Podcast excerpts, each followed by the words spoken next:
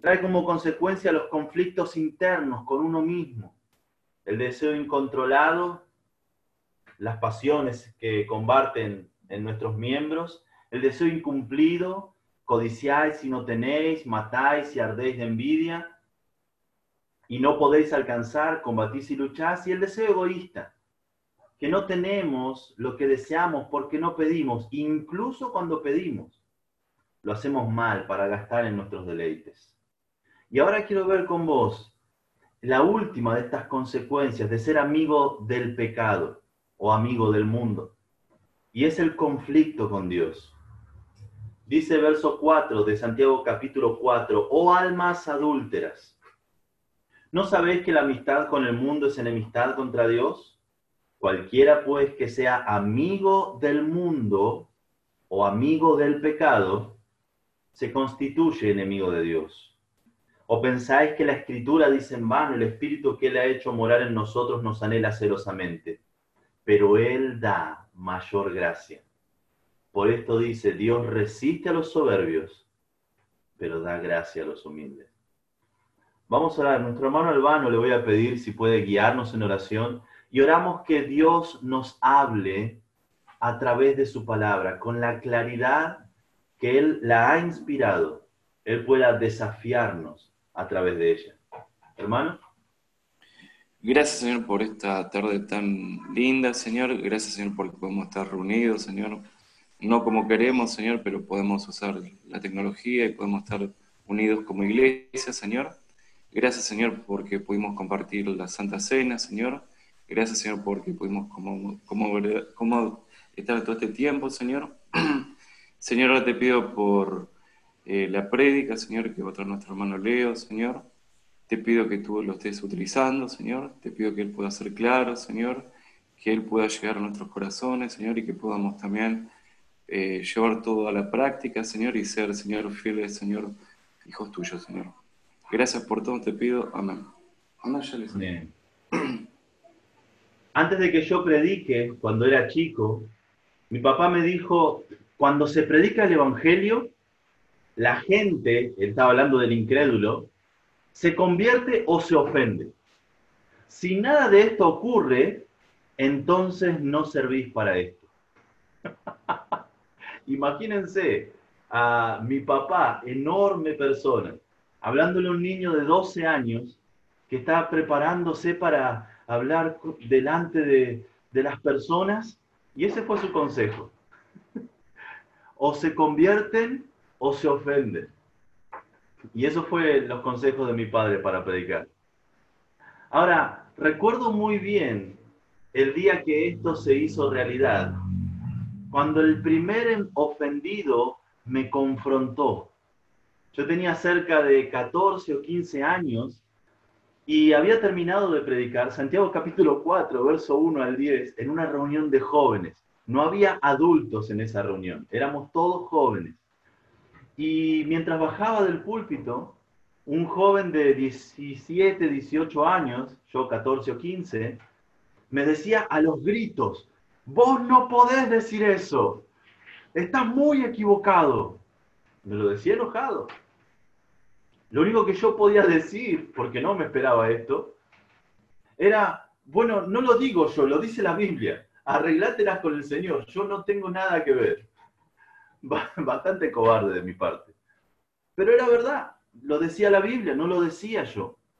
Ahora, el argumento de este otro joven era que, ¿cómo yo no voy a ser amigo de las personas del mundo, sino cómo puedo hacer para evangelizarlas? Es, es una manera de pensar linda, sin embargo, es peligrosa. Y les comento por qué. A los pocos años yo salí de esa iglesia fui a otro lugar por siguiendo a mis padres, decisiones de mis padres, pero seguía teniendo contacto con algunos jóvenes de esa iglesia.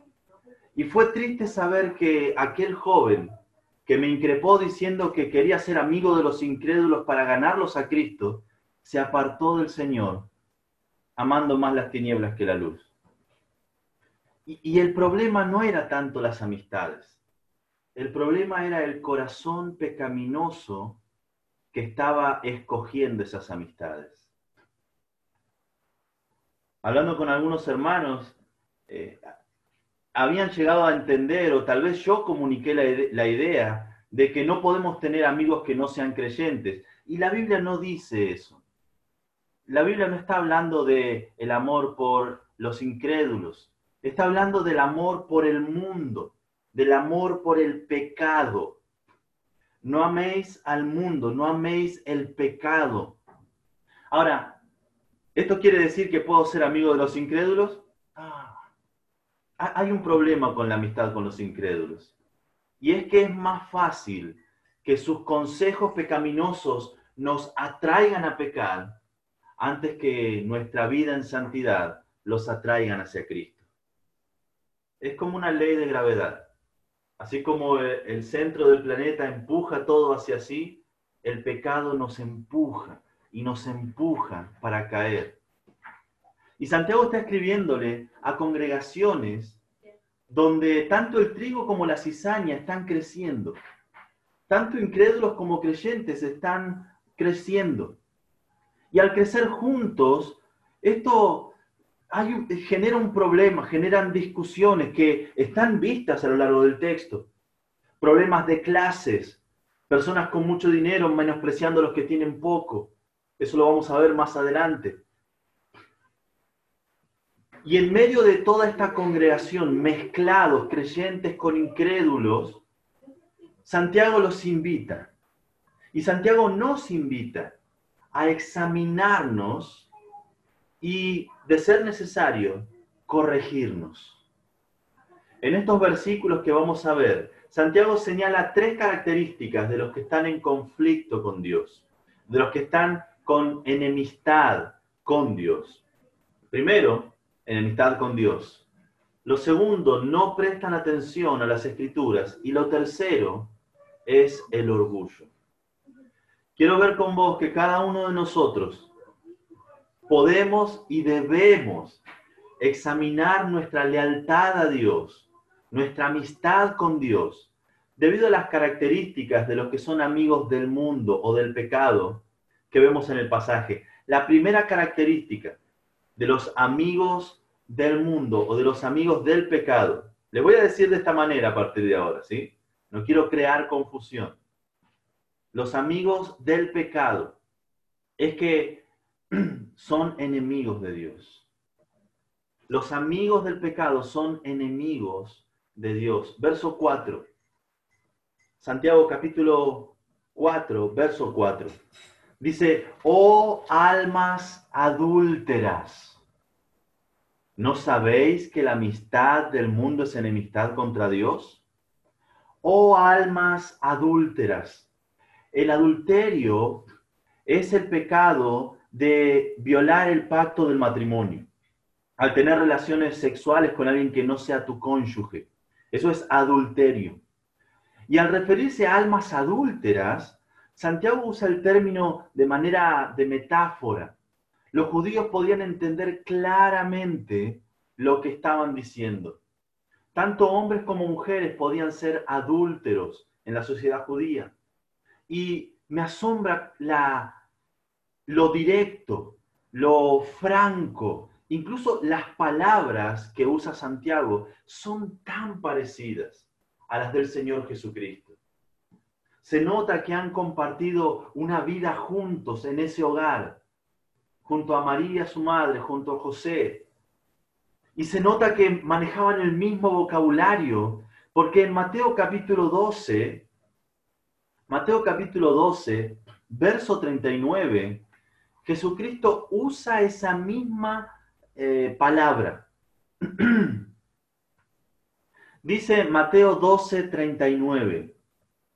Él respondió y les dijo, la generación mala y adúltera demanda señal, pero señal no le será dada, sino la del profeta Jonás. Ahora, ¿en qué contexto el Señor Jesucristo lo dice? Esto nos puede ayudar a entender mejor qué es lo que quiere decir con generación mala y adúltera. Luego de que Jesús liberara un endemoniado, esto es en el capítulo 12 de Mateo todavía, había una persona endemoniada y ese demonio lo tenía ciego y mudo. Y Jesucristo liberó a ese hombre de manera que podía ver y ahora podía hablar. Y todos estaban maravillados, estaban asombrados. Cuando los fariseos escucharon de esto, empezaron a decir de que Jesucristo expulsaba a los demonios por Belcebú. Belcebú era un demonio, un demonio poderoso, conocido. Y decía, este hombre echa fuera demonios porque él también tiene demonios, tiene pactos demoníacos. Jesucristo, que conocía sus corazones, los confrontó. Y veía que esos corazones estaban llenos de incredulidad.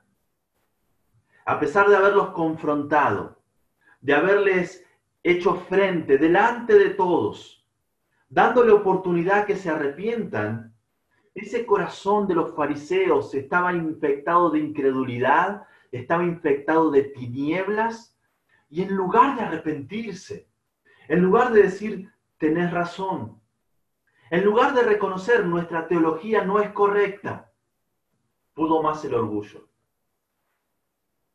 Y se acercó uno de ellos, o algunos de ellos, y le dice, maestro, deseamos ver de ti señal.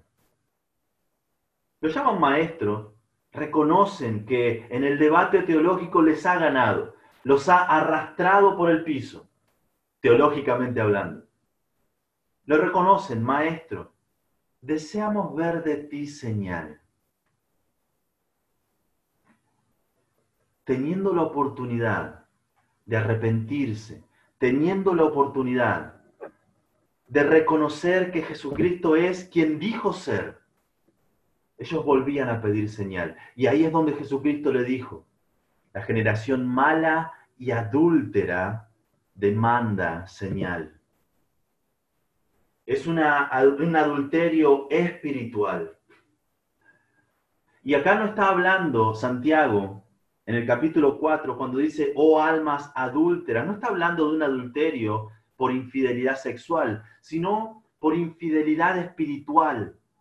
En el Antiguo Testamento los judíos estaban acostumbrados a escuchar que Israel era un adúltero o adúltera. En Jeremías, por ejemplo, Jeremías capítulo 3, verso 8, dice que Israel era rebelde Y hablando de Israel, se los digo literalmente, dice, ella vio que por haber fornicado la rebelde Israel, yo la había despedido y dado carta de repudio, pero no tuvo temor la rebelde Judá, su hermana, sino que también fue ella y fornicó.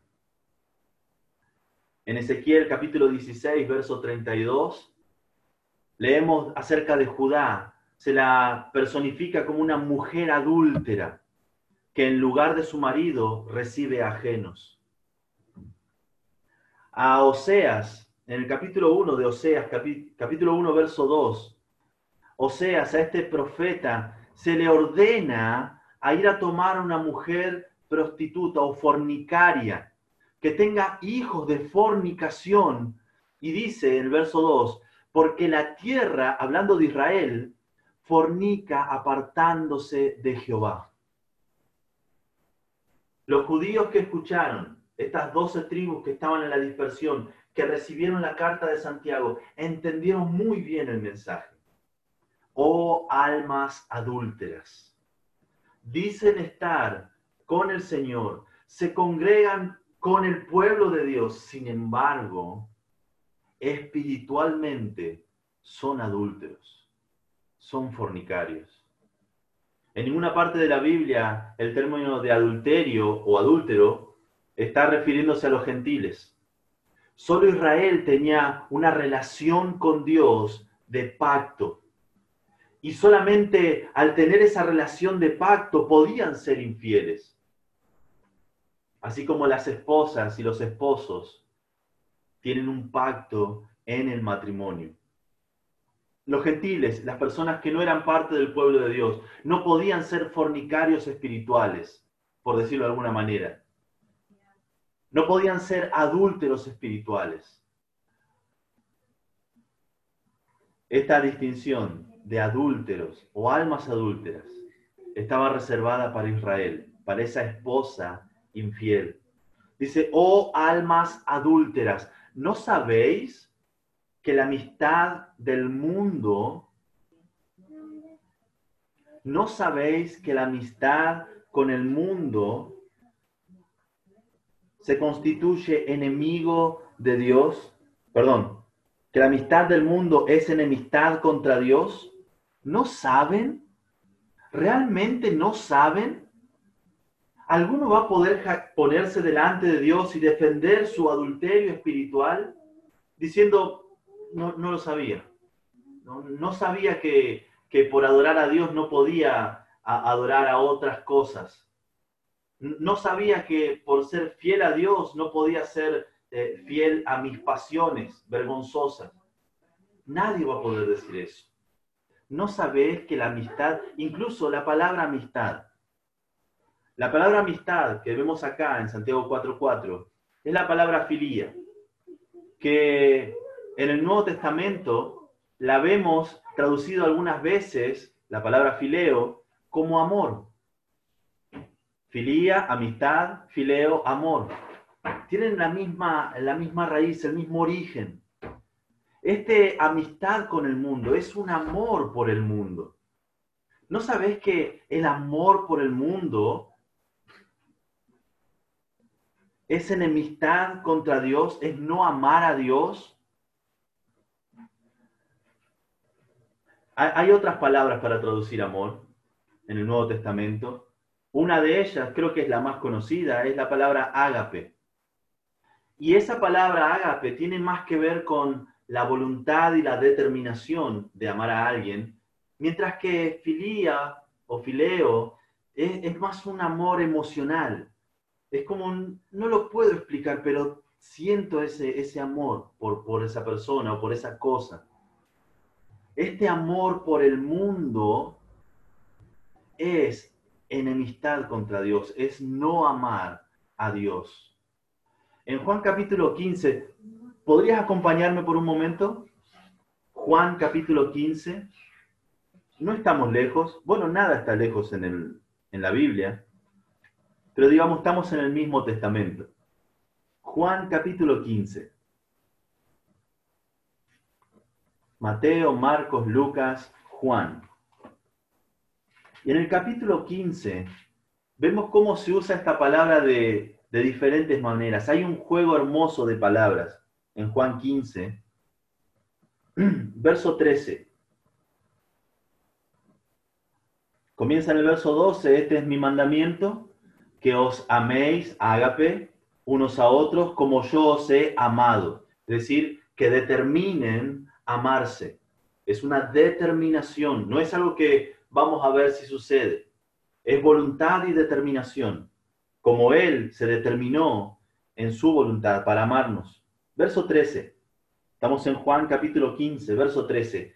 Nadie tiene mayor amor, ágape, que este, que uno ponga su vida por sus fileos, por sus amigos, por sus amados, por las personas que aman. Nadie tiene mayor amor que este. Personas que uno ama realmente.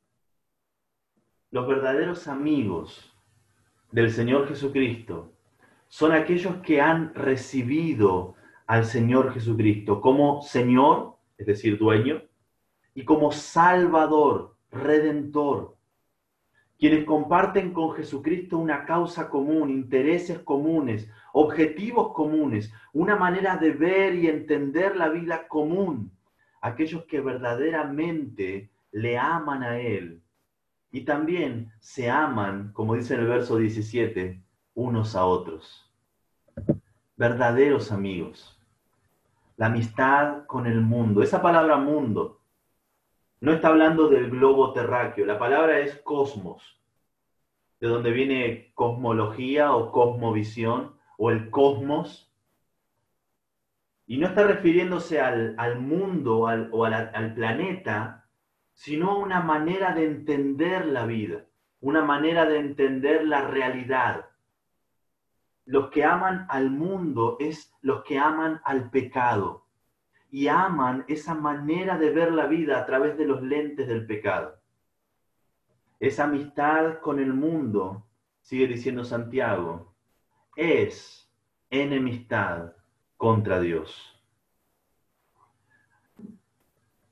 Los que verdaderamente aman a Dios no pueden amar al mundo, no pueden amar al pecado. O, serán amados por el mundo, ya que el mundo ama a quien le ama, pero quien ama a Dios, el mundo no lo ama. El mundo no quiere tener nada que ver con aquellos que aman a Dios. Si seguís en Juan 15, si seguís en Juan 15, te invito a ir hasta el verso 18. Juan 15, 18. Unos versos más adelante. Dice, si el mundo os aborrece, sabes que a mí me ha aborrecido antes que a vosotros. Si fuerais del mundo, si tuvieras la manera de pensar del mundo, si tuvieses los valores del mundo, es decir, si tu vida fuera igual que la de todos en el mundo sin Dios, Dice, si fueres del mundo, el mundo amaría lo suyo, pero porque no sois del mundo, antes yo os elegí del mundo, por esto el mundo os aborrece. Es triste ver creyentes que están rogando la aprobación del mundo es triste ver cristianos que están mendigando la aprobación del mundo, vistiéndose como el mundo, hablando como el mundo, mostrando una imagen de que sí, somos iguales. La única diferencia es que yo creo en Cristo. La única diferencia, esa es la gran diferencia. Y no crees en Cristo porque seas una persona súper inteligente. No crees en Cristo porque haya bondad en vos. La única razón, lo dice el texto, es que fuimos escogidos por Dios. Verso 19. Antes yo os elegí del mundo. Y por eso el mundo nos aborrece. Porque no puede entender, porque no quiere entender de que hay un Dios a quien deben darle cuenta. Santiago, hablando de estas personas que aman el pecado y, y son enemigas de Dios, no se está refiriendo a cristianos. No puede referirse a cristianos que son atraídos por las cosas del mundo y caen en pecado por algún tiempo. Él no está hablando de una debilidad emocional o una debilidad ocasional de los creyentes, sino de esos impulsos continuos, esos impulsos que son deliberados. Uno toma la decisión y, y uno encuentra placer en vivir como vive el mundo, en vivir como un incrédulo. Porque a un creyente nunca se le llamaría un enemigo de Dios. Como un creyente nunca disfrutaría de vivir en el pecado. Sigue diciendo el verso 4, cualquiera pues, cualquiera que quiera ser amigo del mundo, se constituye enemigo de Dios. Cualquiera. El que quiera ser amigo del mundo se constituye enemigo de Dios. Esa palabra cualquiera no, no quiere decir solamente eh, esperar o, querer que algo se cumpla, cualquiera que quiera, que desee, no es un deseo ocasional, bueno, si pasa, pasa, si no, no hay problema. El que quiere ser amigo del pecado, el que lo quiere, tiene una fuerte determinación y escoge una cosa antes que a la otra. Eso significa la palabra. El que quiera ser amigo del pecado, ese querer tiene la idea de que está escogiendo entre dos cosas y prefiere una antes que a la otra. El que quiere hacer eso, el que toma la decisión, dice, se constituye. La idea es que de una manera consciente, toma ese puesto, toma ese cargo. No sucede por accidente. Elige el pecado antes que a Dios y elige, se constituye a sí mismo enemigo de Dios. Dios no quiere ser amigo, perdón, Dios no quiere ser enemigo del incrédulo. El incrédulo se pone a sí mismo como un enemigo de Dios. Y que cualquier incrédulo cree que por su incredulidad puede hacer frente a Dios, tiene las mismas chances de ganar que la de una hormiga queriendo hacer frente a un elefante. No hay chances. Dios en su infinita misericordia hace salir su sol, le pertenece a Él. Hace salir su sol sobre buenos y malos. En su infinita misericordia ya sea que lo reconozcan o no.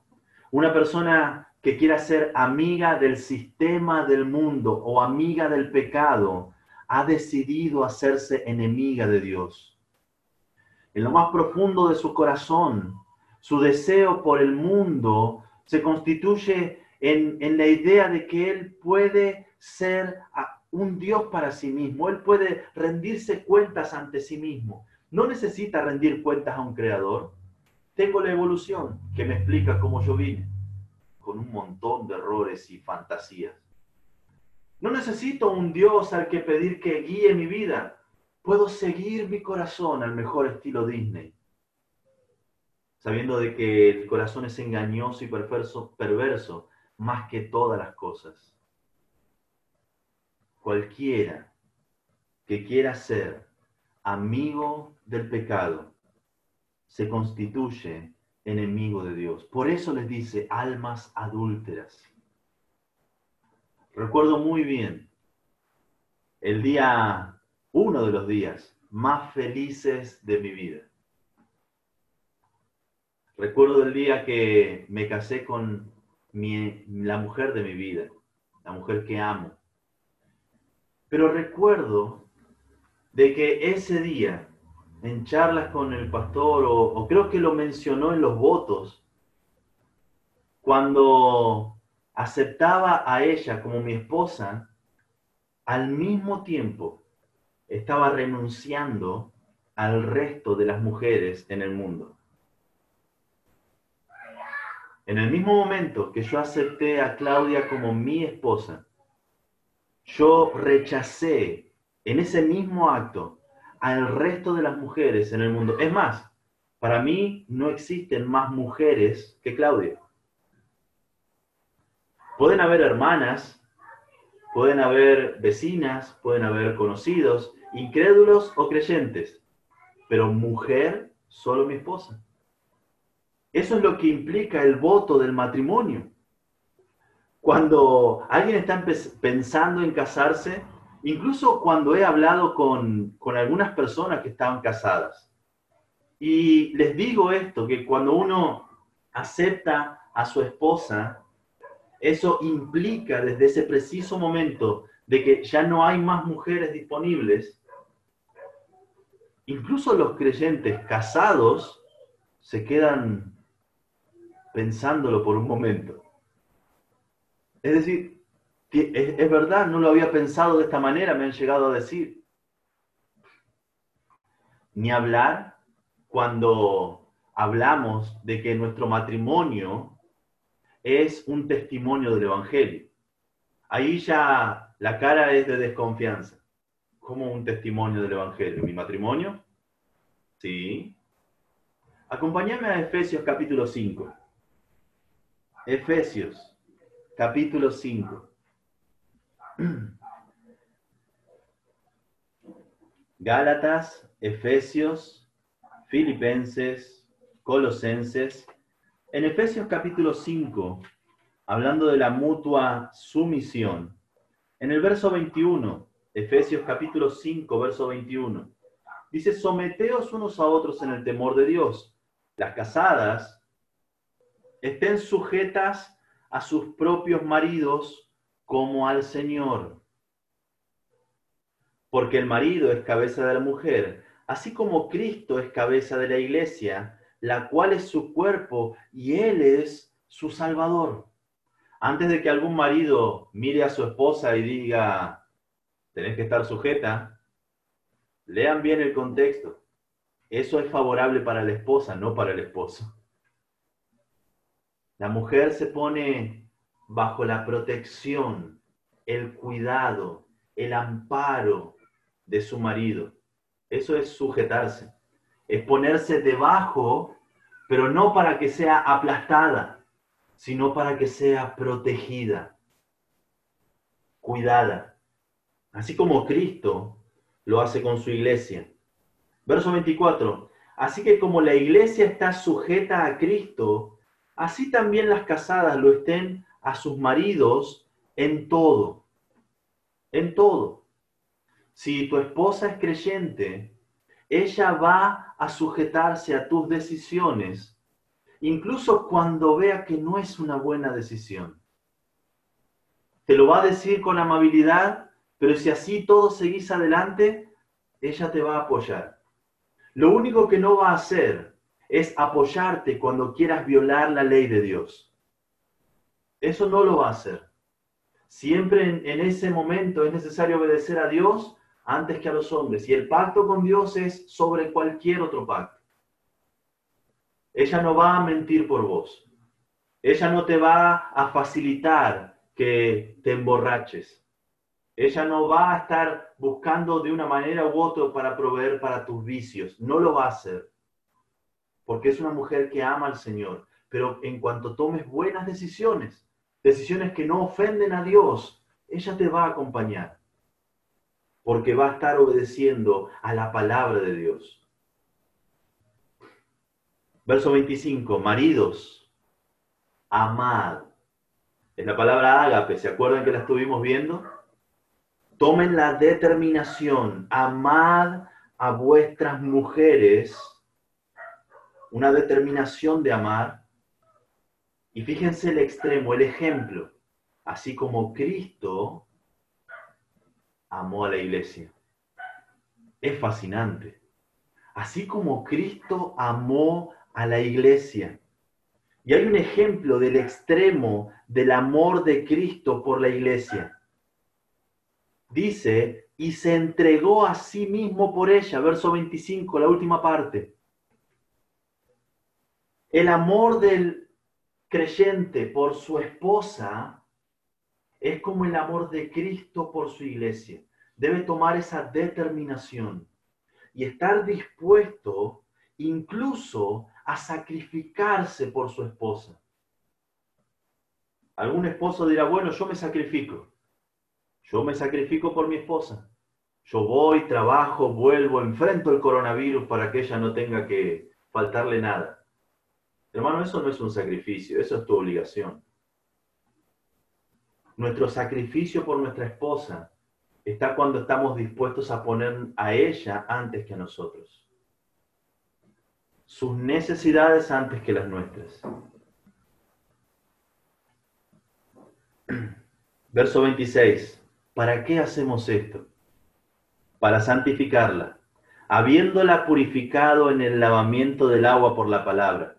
Si ella va a escuchar la palabra de Dios, debe ser a través de su esposo. Si tu esposa sabe más que vos de las escrituras, ponete a estudiar. Este martes abre un seminario en línea. Te, te animo, habla conmigo, te doy todo lo necesario para que lo hagas. Ponete a estudiar las escrituras. Vos necesitas enseñarle a ella. Lo que vayas aprendiendo, enseñárselo. Verso 27, a fin de presentársela a sí mismo una iglesia gloriosa, que no tuviese mancha ni arruga ni cosa semejante, sino que fuese santa y sin mancha. El gran ganador de sacrificarte por tu esposa y enseñar y ser modelo de virtud para tu esposa, el gran ganador es el esposo, a fin de presentársela a sí mismo. Verso 28, así también los maridos deben amar a sus mujeres, como a sus mismos cuerpos. El que ama a su mujer, a sí mismo se ama Porque nadie aborreció jamás su propia carne, sino que la sustenta y la cuida, como también Cristo a la iglesia. Porque somos miembros de su cuerpo y de su carne y de sus huesos. Por esto dejará el hombre a su padre y a su madre y se unirá a su mujer, y los dos serán una sola carne. Grande es este misterio. Fíjense lo que dice. El matrimonio, grande es este misterio. Mas yo digo esto respecto de Cristo y de la iglesia. El matrimonio fue una idea de Dios. Y Él diseñó el matrimonio de tal manera que sea una imagen viva desde la creación hasta la creación de su iglesia. Cada matrimonio es un ejemplo vivo de la relación de Cristo por su iglesia. De ahí es que es tan importante cuidar nuestros matrimonios. De ahí es que es tan importante cómo usa esta figura Santiago, almas adúlteras. Ustedes tienen una relación de pacto con Dios y sin embargo aman el pecado, almas adúlteras. En la nueva traducción viviente dice de Efesios 5:32, esto es un gran misterio, pero ilustra la manera en que Cristo y la iglesia son uno. Por eso les repito, cada hombre debe amar a su esposa como se ama a sí mismo y la esposa debe respetar a su marido. Alguien que es enemigo de Dios, alguien que es amigo del pecado, tiene un conflicto con Dios. Él se decidió ser enemigo de Dios. La segunda característica de estos enemigos de Dios, que tienen conflicto con Dios, es que no prestan atención a las escrituras. Dice verso 5, o pensáis, estamos en Santiago, capítulo 4, verso 5, o pensáis que la escritura dice en vano, el espíritu que ha hecho morar en nosotros nos anhela celosamente. Hay, diferentes traducciones. En, en el original en griego dice, o pensáis que la escritura dice en vano, el espíritu que ha hecho morar en nosotros anhela los celos.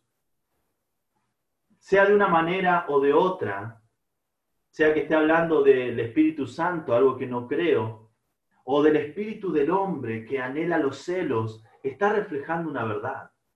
Una verdad conocida a lo largo de las escrituras.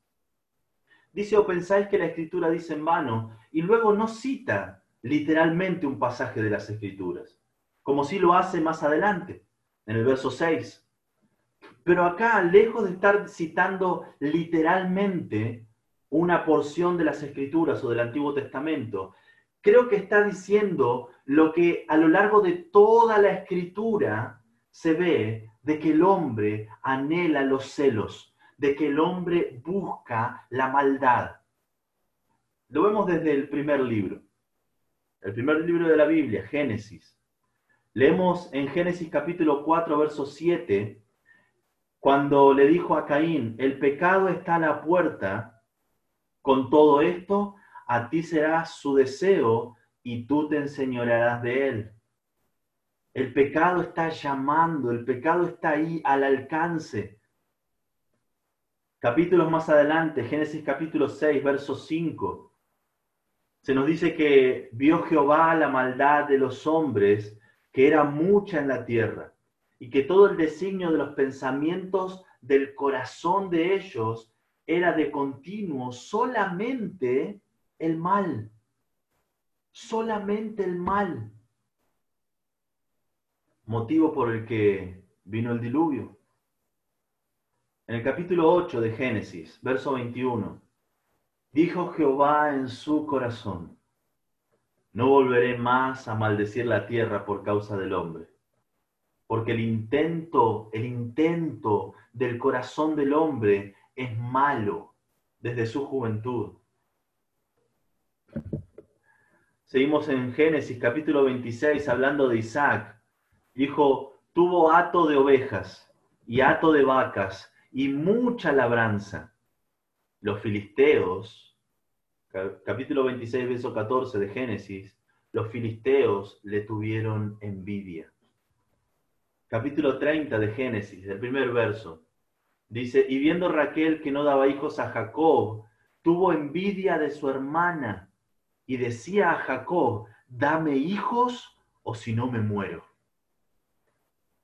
Y eso es solamente el primer libro.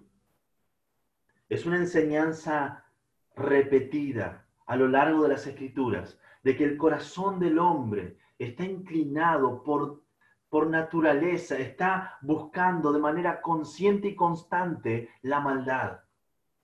En Proverbios capítulo 21, verso 10 leemos, el alma del impío, de la persona que no quiere saber nada con Dios, desea el mal. Leemos en Jeremías capítulo 17, verso 9, un pasaje súper conocido. El Señor nos dice que engañoso es el corazón más que todas las cosas y perverso. ¿Quién lo conocerá? Santiago parece que nos está diciendo que estos incrédulos que están en permanente estado de conflicto espiritual con Dios, no solo son sus enemigos, como vimos en el verso anterior, sino que esa enemistad que tienen es tan grande que ni siquiera les interesa la palabra de Dios. No les interesa conocerla, no les interesa lo que dice, no les interesa si es verdad o no. Simplemente como viene de parte de su enemigo, la descartan por completo. Ellos no quieren reconocer que como enemigos de Dios, el desprecio que tienen por las escrituras es irracional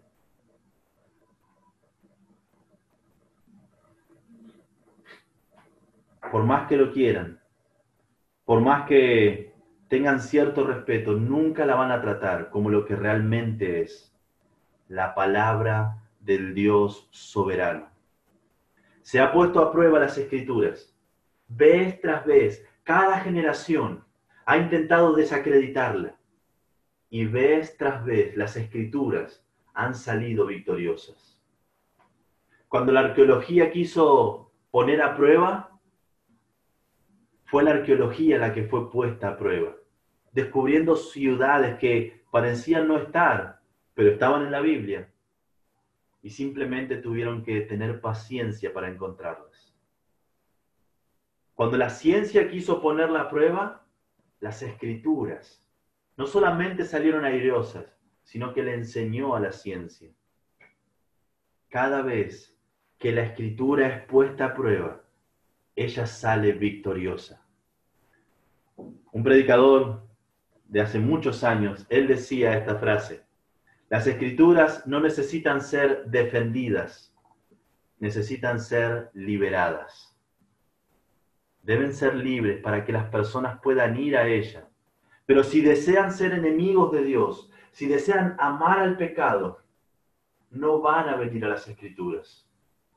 En Juan capítulo 5, versos 39 en adelante, el Señor Jesucristo dijo, escudriñad las escrituras, porque a vosotros os parece que en ella tenéis la vida eterna, hablándole a los religiosos. Y ellas son las que dan testimonio de mí, dijo Jesucristo. Ah, pero no queréis venir a mí para que tengáis vida eterna. El problema no es si las escrituras dicen la verdad o no. Es sabido y comprobado que son la verdad de Dios. El problema es que no quieren venir a Jesucristo. No quieren tener vida eterna. Oí hablar de un matrimonio tuvo una Biblia en su propio idioma, algo que era raro años atrás. Y ninguno de los dos esposos habían leído la Biblia antes. Entonces el marido comenzó a leerla en su hogar. Después de algunos días, se cruzó con su esposa y le dijo, amada, si este libro es verdad, nosotros estamos equivocados. Continuó leyendo la Biblia, algo preocupado. Pasaron varios días y entonces le habló otra vez a la esposa y le dijo, si este libro es la verdad, entonces nosotros estamos perdidos. Un poco más desesperado comenzó a leer y siguió leyendo y siguió leyendo y siguió leyendo, hasta que una noche, entre lágrimas, le dijo, amada esposa, si este libro es la verdad, entonces tenemos esperanza. Podemos ser salvos. Fue el mismo libro que le había revelado que estaban condenados y le reveló que el medio de ser salvos era a través de Jesucristo. Es el mismo libro que nos presenta condenados y con un corazón desahuciado yendo a Cristo, nos da la oportunidad de vida eterna.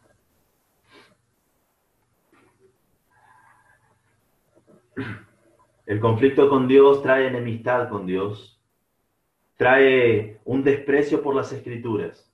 Ser amigos del pecado trae un gran orgullo a la persona. Dice, pero Él da mayor gracia, verso 6 de Santiago capítulo 4. Por esto dice, Dios resiste a los soberbios y da gracia a los humildes. A pesar de que el corazón natural, incrédulo y terrenal de los hombres dice que Dios da mayor gracia. No hay persona tan dura de corazón, no hay persona que ame tanto al pecado que sea inalcanzable para Dios. Dios tiene más gracia que cualquier pecado. Dios puede cubrir por completo hasta el más inmundo de los pecadores. Él da mayor gracia. Pero esa gracia no es para los soberbios. Esa gracia no es para los impíos. Esa gracia no está disponible para los arrogantes. Dios resiste, dice a los soberbios, y da gracia a los humildes. Esto es una cita literal de, de Proverbios capítulo 3, verso 34. Es una cita literal, tal vez no la encuentres literal en tu Biblia, pero en la Biblia que tenía Santiago, la Biblia traducida al griego, que es la, la Septuaginta, en esa Biblia, incluso Pedro lo cita, en 1 de Pedro capítulo 5, verso 5, Dios resiste a los soberbios y da gracia a los humildes. De esa manera la tenían ellos. Y esta verdad es enorme. Dios tiene gracia suficiente para salvar a todo el que Él quiera. Sin embargo, Él resiste. Esta palabra es un término militar y describe a todo un ejército que está dispuesto en guardia, a la expectativa de la batalla. Dios resiste, está en orden de batalla, por decirlo de alguna manera, contra los soberbios. El orgullo es el pecado fundamental de los que todos los demás pecados brotan. ¿Cuál fue el pecado de Satanás? Su orgullo. Y del orgullo brotan el resto de los pecados. Dios resiste al soberbio, al orgulloso. Sin embargo, da gracia a los humildes. Él da gracia a los humildes. Una persona soberbia, ¿cómo la puedo reconocer? ¿Cómo puedo reconocer si yo soy soberbio? Es una hermosa pregunta. La palabra soberbio que vemos acá en Santiago capítulo 4, verso 6, es una conjunción de dos palabras. La primera palabra significa hacia arriba y la segunda palabra es aparecer o mostrarse. Mostrarse superior, mostrarse hacia arriba. Cuperfanos, creo que la pronuncie bien. Mostrarse superior es la idea del que mira a los demás con arrogancia de la que mira a los demás con desprecio. Yo estoy por encima del resto. Yo soy más importante que el resto. Un hombre humilde es muy difícil de encontrar. Un hombre que estime a los demás como superiores a sí mismo no es normal de encontrar. Se dice que hay un hombre muy conocido, hubo un hombre, que fue el hombre negro más poderoso de Estados Unidos desde 1895 hasta 1915. Este hombre era profesor de una universidad, fue el primero en ser invitado con honores a la Casa Blanca, el primer hombre negro en ser invitado con honores a la Casa Blanca. Incluso hay muchos colegios que llevan su nombre por su lucha en contra del racismo.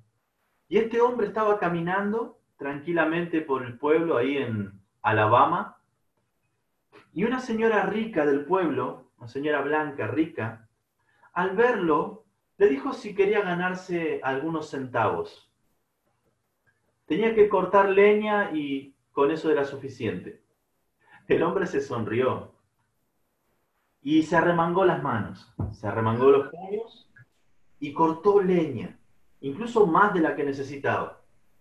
El trato era por cortar leña, pero él incluso tomó la leña y la llevó hasta la casa de la persona. La acomodó en su lugar y una vez que terminó, con una sonrisa, tomó los centavos. Había una niña que estaba jugando y fue hasta la señora y le dijo, ¿sabés quién es él? En ese momento no había Facebook, no había Twitter, no había manera de conocer a alguien si no era por una fotografía. Dice, él es el profesor Washington. Booker Washington se llamaba. La mujer avergonzada. ¿Cómo puede ser? Una persona súper famosa, fui y le pedí que haga esto y, ay, no, al otro día fue hasta la universidad, él era el director de esa universidad, y fue y le pidió perdón, no sabía que era usted, discúlpeme. Y él dijo, está perfectamente bien, señora. A veces me encanta un poco de labor físico. Además, es un gran gozo poder hacer algo para un amigo. Esa ternura, esa humildad provocó de que esa mujer sea una de las defensoras de la causa en contra del racismo más fuertes en esa ciudad. Incluso llamaba a sus amigos a que donen dinero para la causa de en contra del racismo.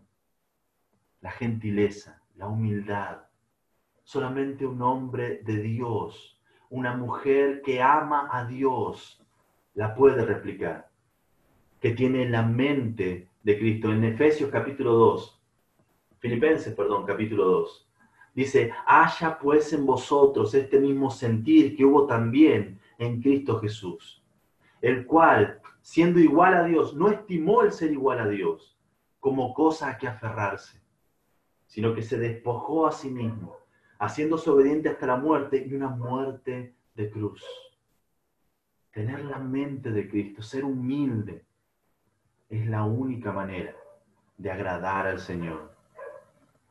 La descripción que presenta aquí Santiago de este hombre orgulloso es un hombre atrevido, es un hombre soberbio o una mujer que se autoproclama como el dueño de su vida. Todo gira alrededor de sí mismo. No le rinde culto ni adoración a Dios. Es un enemigo de Dios, del Dios verdadero. Y no hay lugar para esa persona en su gracia. La persona que decide amar al, mundo, la persona que decide amar al pecado y toma para sí la posición de ser enemigo de Dios, esta persona que desprecia las escrituras. Esta persona que no quiere saber nada con el Dios de las escrituras. Esta persona arrogante y egoísta no tiene manera de encontrar salvación. Está más allá de la gracia de Dios. No porque la gracia no sea suficiente, no, sino porque la persona se aleja de la gracia de Dios. Sin embargo, Dios sí da gracia a los humildes. A aquellas personas que están dispuestas a buscar el bien del otro. A aquellas personas que están dispuestas a tener la manera de pensar del Señor Jesucristo. Él da gracia a los humildes. Siempre dio gracia a los humildes. En Isaías capítulo 66, verso 2, dice, miraré a aquel que es pobre y humilde de espíritu y que tiembla a mi palabra. Isaías 66, 2. La primera bienaventuranza, en Mateo capítulo 5, dice, bienaventurados los pobres en espíritu, es decir, los humildes, porque de ellos es el reino de los cielos. De la misma manera que el orgullo es la raíz de todos los pecados, la humildad es la raíz de toda justicia.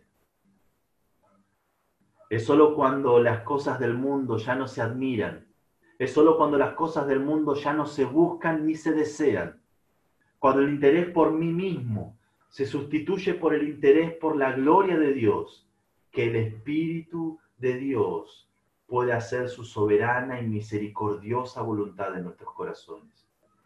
Y Él puede convertir de enemigos sus amigos.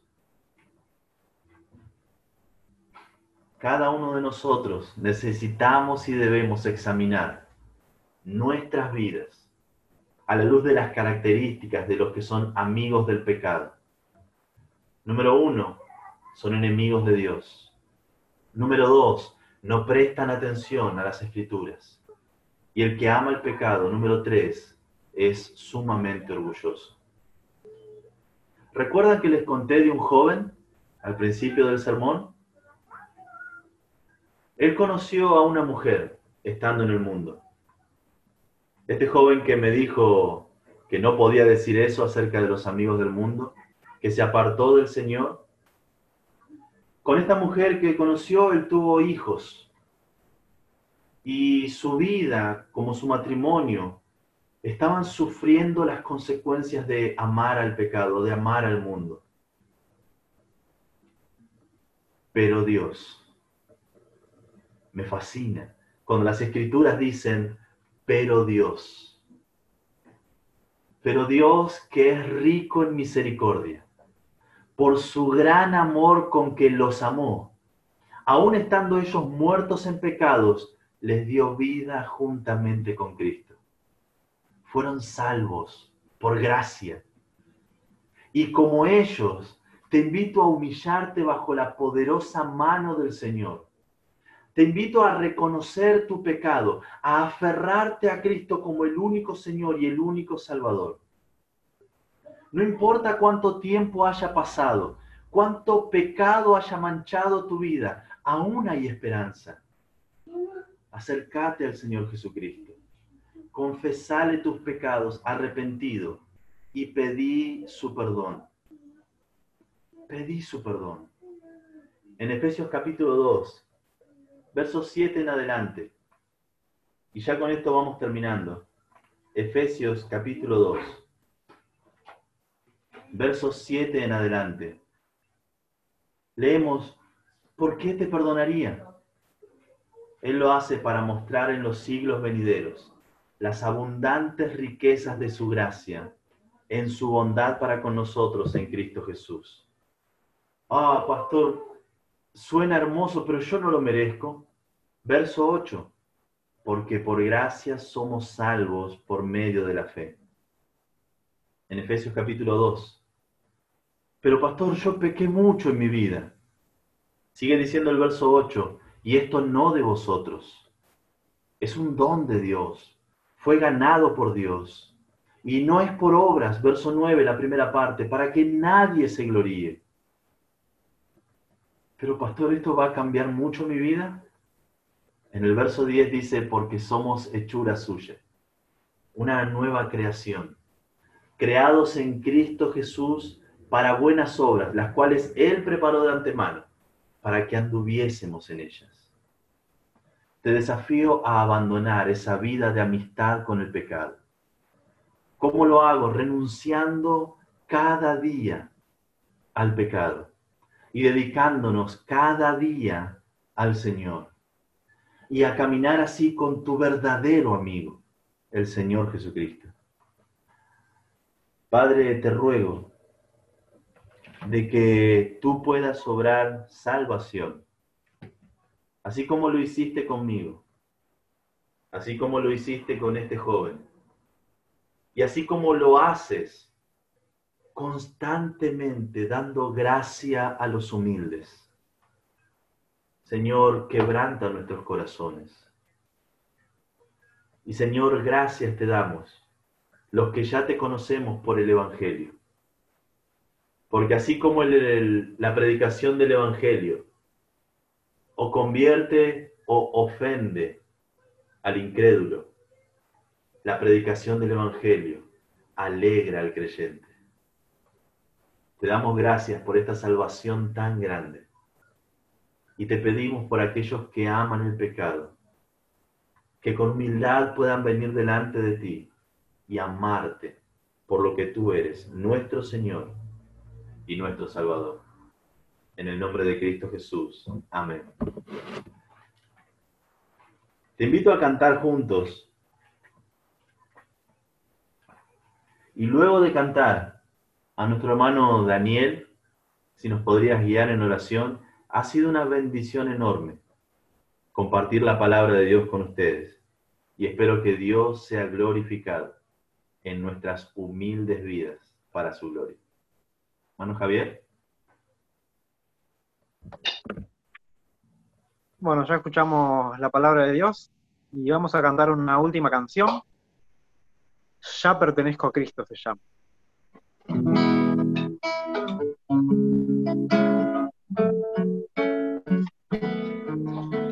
Cristo el Señor me ama por siempre, vida guarda él tiernamente, vence el pecado vida del mar, ya pertenezco a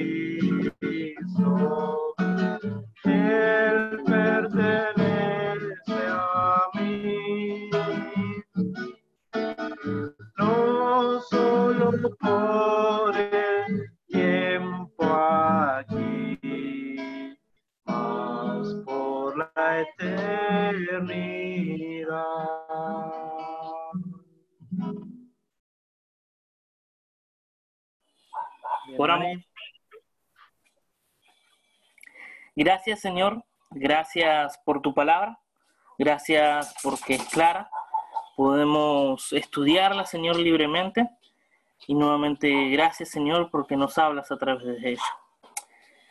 Eres completamente claro, Señor, y nuevamente gracias porque quieres tratar con nosotros. Gracias porque quisiste salvarnos, quisiste entregar a Cristo por nuestras vidas, aún sabiendo que no valemos nada, Señor, pero aún así tenemos esta enorme oportunidad de poder servirte y nuevamente gracias a ti.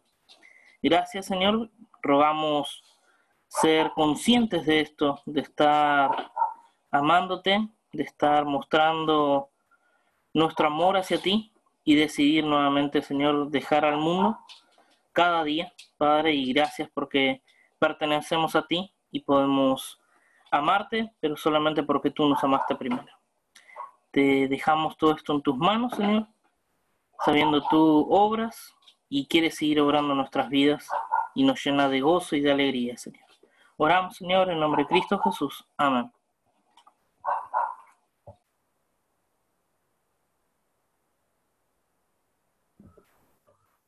Amén. Dios les bendiga a los hermanos en Facebook. Dios tenga, tengan, perdón, ustedes una hermosa semana y esperamos volver a reunirnos pronto el miércoles.